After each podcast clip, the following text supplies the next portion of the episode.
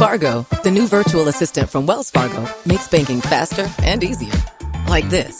Fargo, what's my checking account routing number? And this. Fargo, uh, turn off my debit card. And this. Fargo, what did I spend on groceries last month? And that's just the beginning. Do you Fargo?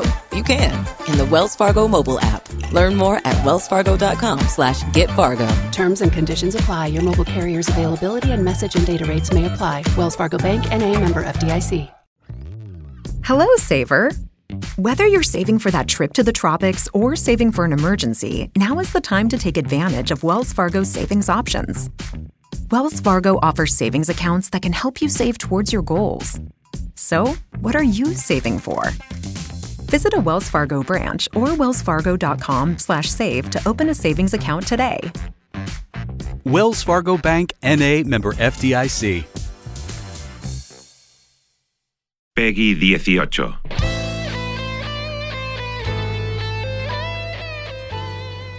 Hola cafetera.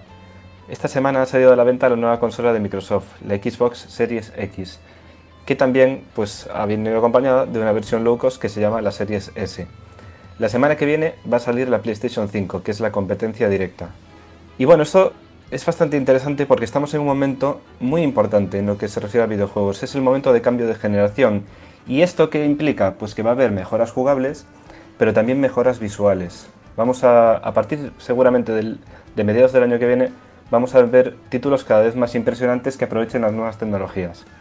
Y todo esto viene además acompañado de la apuesta por parte de Microsoft de un nuevo modelo de juegos bajo demanda, parecido a lo que hace Netflix. Es decir, tú pagas una cuota y tienes un gran catálogo de juegos para jugar. Y lo mejor de todo es que te permite hacerlo en casi cualquier dispositivo, con un sistema que se llama xCloud. Bueno, en general, vienen cambios muy importantes, estad muy atentos a los próximos meses porque se avecinan cambios. Así que nada, un abrazo, hasta luego. Ese cuchillo es para el pan, señor. ¿Vais a untarme mantequilla? ¡Atrás! ¡Atrás o tendré que atacarte!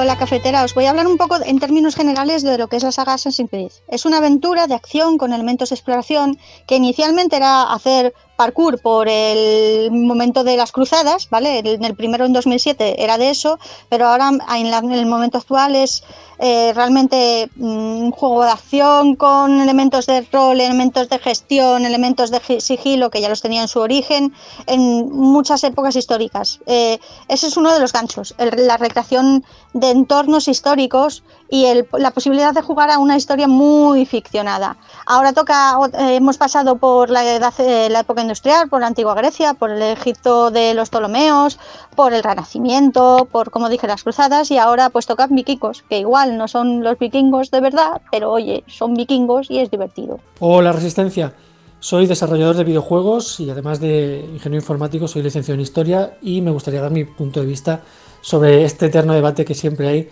sobre eh, la verosimilitud o no de los videojuegos y el reflejo de una época histórica.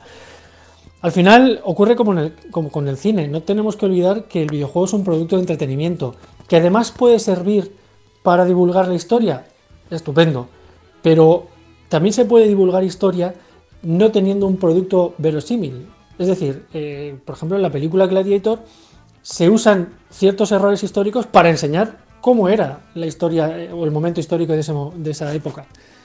De la misma forma, el videojuego eh, en mi opinión, no debe estar sujeto exclusivamente a ese reflejo real. Y, sin embargo puede servir para divulgar. Al final, eh, los videojuegos son mundos de fantasía donde un protagonista lucha eh, contra grupos de 10 y acaba ganando, o pega saltos imposibles, o hay dragones. Y no hay que olvidar que al final es un producto de entretenimiento, que por otra parte, como digo, puede servirnos para divulgar historia.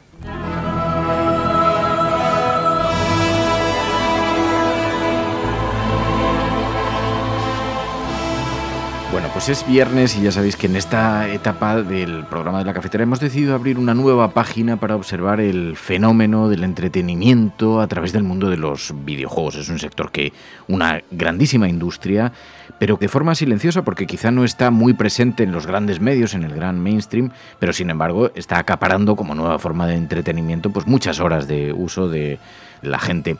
Sabéis que acaban de presentar Assassin's Creed Valhalla es una de las nuevas entregas de esta conocida saga. Claro, para mí, para una persona como yo, que soy completamente neófita, pues no, no tengo mucho más allá de las imágenes que veo, que son espectaculares, no tengo mucho background sobre esto. Entonces, nos sugería a la audiencia que llamásemos a un experto, Alberto Venegas. Muy buenos días. Hola, Fernando. Alberto Venegas es profesor de secundaria de historia, pero además se está doctorando en historia en la Universidad de Murcia sobre el mundo de los videojuegos. Es investigador sobre la historia y cómo proyecta su imagen en el mundo del videojuego. Ya que la universidad entienda este tema como una cuestión relevante, que se proyecte como una cuestión académica también revela mucho, ¿no? Que se están perdiendo muchos prejuicios. Claro, es una, muestra perfecta de, bueno, pues del interés que, me que, que suscita este objeto de estudio que realmente, bueno, de manera, comentaba, ¿no? De manera sigilosa, pero a mí un dato que siempre me gusta eh, mencionar para, para, dar un poco la, el pie a la importancia del medio es que el producto cultural más vendido de la historia durante su primer fin de semana a la venta es un videojuego de historia, que fue Red Dead Redemption 2, más que cualquier película, más que cualquier serie de televisión o, o libro. Entonces ya hablamos de, de, que ya no es un medio de futuro, sino que actualmente el videojuego es uno de los medios quizás más relevantes de, de entretenimiento o de expresión.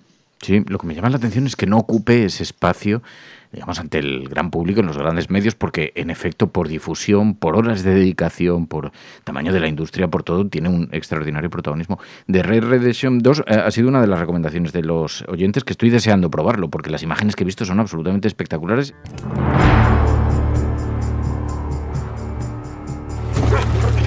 You're a wanted man, Mr. Morgan.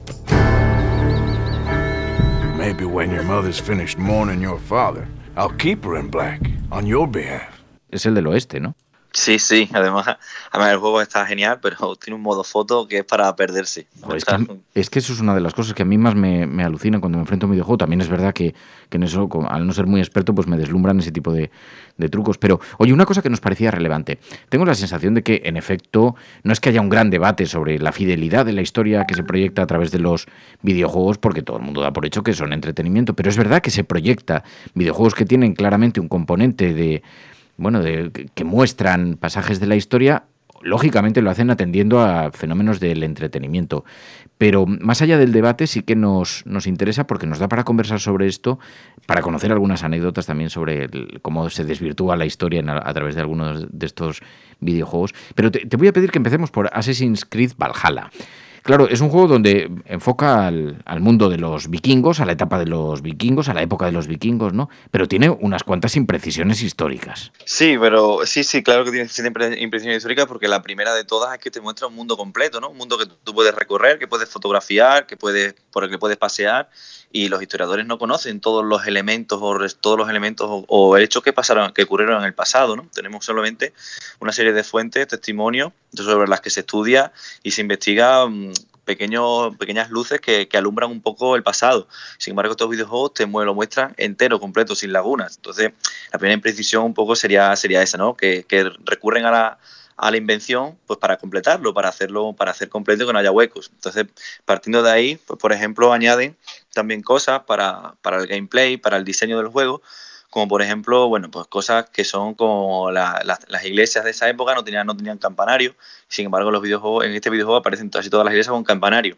¿Por qué? Porque así el jugador puede subir a lo alto y, y activar una mecánica que es que el mapa se descubre a través de, de subir a lugares altos. Y como no había lugares muy altos, pues se los han tenido que inventar.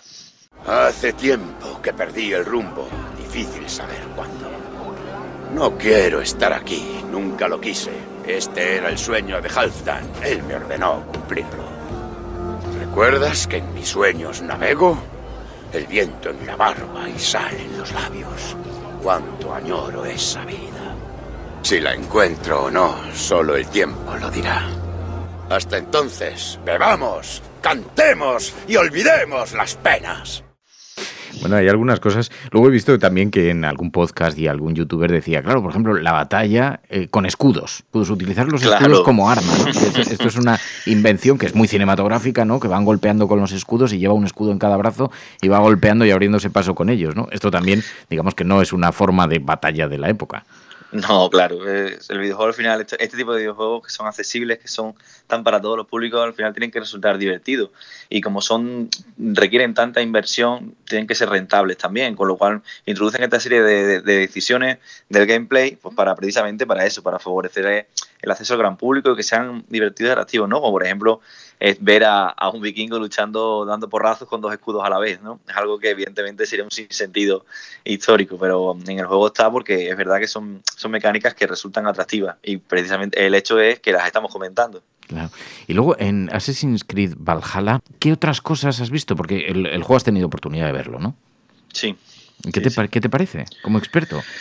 Bueno, pues mm, no podemos pretender ¿no? que un videojuego sea un libro de historia, aunque, aunque los propios responsables del juego lo llegan a afirmar, porque más de una entrevista he leído que lo que querían ellos era expresar el sentimiento de la época. Entonces, eh, tenemos que partir de que evidentemente eso es falso, es erróneo, es una campaña un poco de, marketing, igual que han visitado lugares para recrearlos en el juego, pero luego realmente no, no, están ahí, ¿no? Están simplemente como, esto es histórico, hemos ido, hemos visitado museos, pero realmente es algo que luego no se plasma. Entonces, un videojuego de aventura bastante divertido, que, que recupera muchas cosas de la saga y al fin y al cabo pues es un juego mm, de aventuras en el que el pasado es simplemente un decorado donde sucede el drama podía ser el, los pueblos vikingos, pero también podía ser cualquier otra parte. Y en este caso, bueno, está ambientado en la Inglaterra de la Alta Edad Media, en la, conquista de los, reinos eh, ingleses por parte de los normandos, parte de los vikingos, y, está curioso porque aparte de las típicas escenas de batalla, combate, clásicas de la saga, pues también tienes la creación de un asentamiento, de la, conciliación un poco familiar con los demás miembros del grupo, incluso hay, hay espacio para las relaciones amorosas y sexuales, también, también han introducido relaciones homosexuales. Entonces, en ese sentido creo que es un juego que es muy amplio, que ofrece bastantes voces, pero que evidentemente sigue siendo un juego. Claro. Y tú además como académico, como investigador, una cosa que te llamaba la atención, me decías, es el uso de las fuentes, ¿no? Por ejemplo, ¿dónde buscan información sobre cómo eran los vikingos? Muchas de sus fuentes han sido inspiración de otros videojuegos anteriores o de algunas películas, pero en realidad tampoco han acudido a fuentes académicas, ¿no? Claro, eso es una, es una característica que, que es ya habitual en los videojuegos, sobre todo en estos videojuegos de gran presupuesto, porque luego hay otros más pequeños que yo llamo videojuegos que problematizan el pasado, que sí es cierto que van a archivos y van a, ensayos, ¿no? Por ejemplo, This War of Mine sobre la guerra de Bosnia y el asedio de Sarajevo. Pero estos juegos tienen más que ver con, las películas y las series que se han lanzado sobre ese momento. Y de hecho, comentaba en, Twitter ayer que, que, uno de los responsables de la estética del juego también lo fue de la serie Vikings y de la serie The Last Kingdom, que precisamente tratan la misma época. Y, claro, es evidente que, cogen mucho de ahí, sobre todo para el tema de los vestidos, de los decorados, las armas, todo eso. Y toda la estética del juego está recogida de, de series de televisión. También porque, porque por una cierta lógica, en las series de televisión, en las películas, es el único lugar donde podemos ver a vikingos correr y pegar patadas. Y pegar, no hay evidentemente nadie se grabó con un smartphone en, el siglo IX. pero, pero es cierto que ven mucho de ahí. Entonces lo que hacen muchas veces es que repiten, repiten los errores de, esa, de esas películas y esas series y, y, además lo repiten ya pues, también como una forma de, de, guiño, de referencia o para no resultar extraño a, los jugadores, para que los jugadores vayan a un mundo vikingo que ya han visto en otros juegos o en otras películas, en otras series. Entonces, la mayoría de las fuentes casi siempre son, son mediáticas y ocurren en casi todos. ¿eh? Por ejemplo, las, juegos de la Segunda Guerra Mundial, ¿no? Call of Duty World War II o Medal of Honor son salvadas a Ryan, pero con un mando, eh, con un mando en, lugar, en frente de la pantalla. Tú vas a presentar tu tesis sobre los videojuegos de la Segunda Guerra Mundial, ¿no?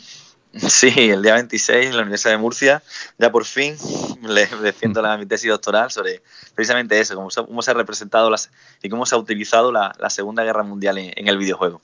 ¿Y qué te, qué te, ha parecido después de una investigación así tan profunda como una tesis doctoral, de lo que has analizado? ¿Qué, qué, qué se observa? ¿Cuál es la conclusión así general? Bueno, hay distintos puntos que creo que, que son interesantes, ¿no? Para empezar, que que la narrativa estadounidense de, estas películas pues se mantiene en el videojuego casi intacto, ¿no? El soldado de infantería siempre luchando, siempre con un rifle en la mano, siempre luchando por altos ideales, pues aparece también en el videojuego. De hecho, Steven Spielberg fue el creador de los primeros videojuegos de la Segunda Guerra Mundial, justo después de lanzar al Salvador a Ryan.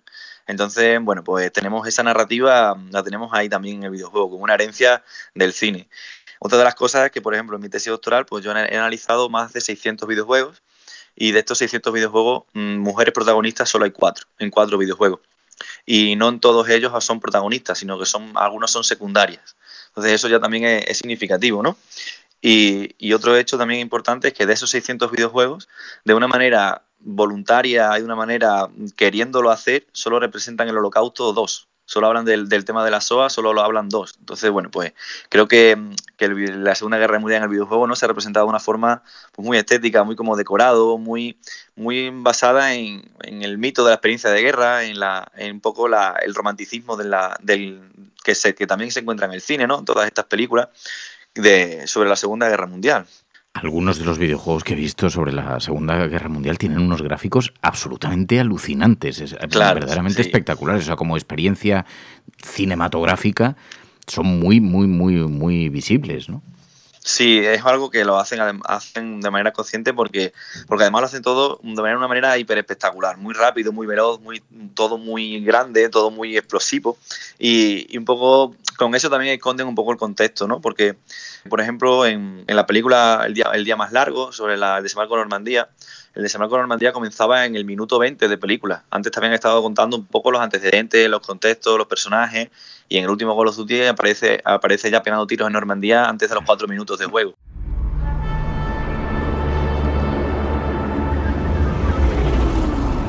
Hoy, junto a nuestros aliados, emprendemos una operación trascendental. Establecer una cabeza de playa en Normandía y rechazar la ofensiva alemana que lleva sembrando cuatro años el terror en Europa. Somos lo que separa al mundo de la oscuridad. Esto es mucho más que la oportunidad de nuestras vidas para ser héroes. Si vencemos, ese triunfo se grabará a fuego en las mentes de un mundo agradecido durante incontables generaciones. Os hablo de la gloria. Auténtica gloria. El coronel Davis es un gran orador. Oye, con el lanzamiento mundial de este videojuego Assassin's Creed Valhalla, yo lo que me pregunto, claro, yo no, tengo mucha experiencia jugando y no sé si es un juego difícil para alguien como yo. Solamente, tú me decías, tiene una estructura también argumental en esta ocasión, hasta incluso de la convivencia en su propia tribu, en su propia comunidad. Solamente esa acción me va a dificultar mucho porque he visto algunos que eran muy complejos a la hora de pues, tener que elegir entre el catálogo de armas de las que dispones, no sé qué, ya me perdí. Decía, bueno, esto me gusta mucho la estética, ¿no? Pero... Sí, creo que, este, creo que este, esta saga de videojuegos no es complicada, porque además eh, ofrece niveles de dificultad, con lo cual un nivel de dificultad bajo o normal, pues se puede jugar perfectamente. Y, y, bueno, también ofrece combate, pero también tiene mucha conversación, tiene mucho diálogo. También tiene, y esto es una cosa que me encanta, que todavía no, lo ha, no ha salido creo para este, que es un modo, educa es un modo educativo, es como una especie de museo virtual en el que tú vas paseando por el mundo y es como si hicieras una visita guiada, en el que historiadores, en este caso se han participado historiadores, pues te cuentan un poco las costumbres, las vivencias, la cultura, la sociedad, la religión de la época. Y, y yo, de hecho, el, el, de los anteriores, el que está ambientado en Egipto, el que está ambientado, ambientado en Grecia, lo, he utilizado en clase incluso para, para, introducir algunos conceptos porque está genial. Es una visita virtual, ahí ya evidentemente de educativo, ahí se quita todo lo que es combate, violencia, batallas, espadas, todo eso se elimina y simplemente es eso, es como si estuvieras andando por el, por el pasado, con una persona que te va explicando un poco lo que, lo que tú vas viendo. Y, y, creo que es muy, esa parte es muy interesante. Creo que para este juego todavía no ha aparecido, pero, pero aparecerá. Lo tienen también programado para, para sacarlo. En los anteriores sí, tiene, tiene rigor histórico. Sí, esto sí tiene rigor histórico porque evidentemente hayan participado ya historiadores y, y arqueólogos y, y, están, están bastante bien, están bastante bien. Y claro, los chavales alucinarán. Claro, para empezar, alucinan cuando ven que un profesor sabe, conoce y juega videojuegos. Yeah. Y, y, segundo, claro, cuando, cuando, cuando eh, pones, porque claro, me pongo vídeos. Un día del centro sí me llevé la videoconsola y estuvieron allí probando. Entonces, claro, pues evidentemente les atrae más. No aprende ni más ni menos, pero es verdad que muestran más interés. Bueno, acabas de publicar este libro, Pasado Interactivo, Memoria e Historia en el videojuego, ya vais por la segunda edición. Oye, y dado que tú has analizado todos estos videojuegos, dado que mm, los has estudiado con una cierta precisión, muchos videojuegos, ¿cuáles son los errores más flagrantes que te has encontrado? Bueno, pues los errores más flagrantes siempre son un poco los mismos, que es utilizar el pasado como un decorado, si no ser responsable con lo que estás mostrando, ¿no? Por ejemplo, la Segunda Guerra Mundial, que, que, es la que no muestras casi a los civiles, ¿no? Cuando dos tercios de los muertos en la guerra fueron civiles. Otra de, de, los, de los problemas más típicos, pues es también una, visión, una mirada presentista, muy, muy desde el presente a, hacia el pasado.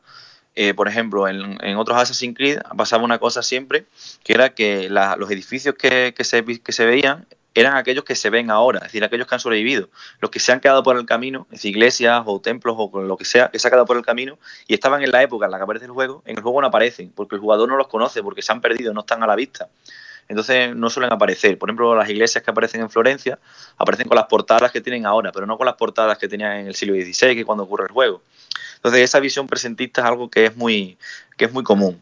Pero el principal, principal error que siempre he visto es este que hemos comentado, que, siempre acuden a, fuentes mediáticas, a, a, películas, a series de televisión para construir sus propuestas, en lugar de acudir pues, a ensayos o otro tipo de obras o incluso documentales que son otro tipo de obras para, representar. Ya hay juegos que lo hacen, porque es verdad que están apareciendo juegos de historia muy, muy diferentes a, a, los que estamos acostumbrados a ver y por eso también muy, muy buenos, pero por ahora son bastante desconocidos. Entonces, quizás esas tres cosas, el tema de las fuentes, el tema del decorado y el tema del presentismo son tres cosas que, bueno, que siempre está ahí. Y luego también que siempre predomina la acción. Parece que en el pasado siempre se estaban matando, siempre se estaban pegando tiros, espadazos. Y hombre, había más cosas aparte de eso. Pues Alberto Venegas, te agradezco muchísimo, Alberto, tu ayuda. Oye, te volveremos a llamar, me interesa mucho. Además, mucha suerte con la, con la tesis que presentas dentro de unos días.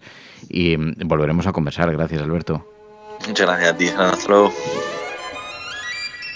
Buenos días, cafetera. Quiero reivindicar desde aquí la saga Metal Gear Solid como una saga pionera en el género del espionaje, el meter elementos cinematográficos en los videojuegos y como una saga que utiliza la historia como contexto para crear una trama. Pero la historia de hecho del siglo XX, en concreto la Guerra Fría y en concreto cómo se vivió aquella época de tensión. Vamos a manejar a soldados pertenecientes a la CIA y cómo los van a utilizar los gobiernos sencillamente como peones en un tablero de ajedrez geopolítico. Para ello, iremos ni más ni menos que a acontecimientos históricos como la crisis de los misiles de Cuba, como por ejemplo revueltas sandinistas en Latinoamérica, eh, donde elementos también como la lealtad, como el honor y como el respeto son muy importantes, con personajes tremendamente carismáticos y que han marcado sin lugar a dudas un hueco en, en esta industria. La cafetera es un programa de radio que se financia gracias a las aportaciones de los oyentes. Si te gusta el periodismo que defiende y sientes que te acompaña, hazte mecenas y ayúdanos. Infórmate en radiocable.com barra mecenas.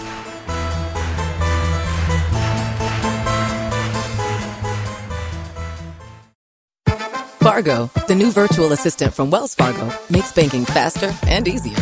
Like this. Fargo, what's my checking account routing number? And this. Fargo, uh, turn off my debit card.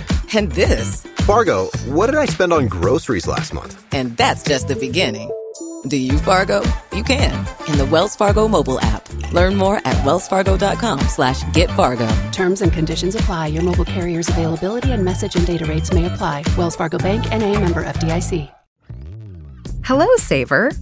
Whether you're saving for that trip to the tropics or saving for an emergency, now is the time to take advantage of Wells Fargo's savings options. Wells Fargo offers savings accounts that can help you save towards your goals. So, what are you saving for? Visit a Wells Fargo branch or wellsfargo.com/save to open a savings account today.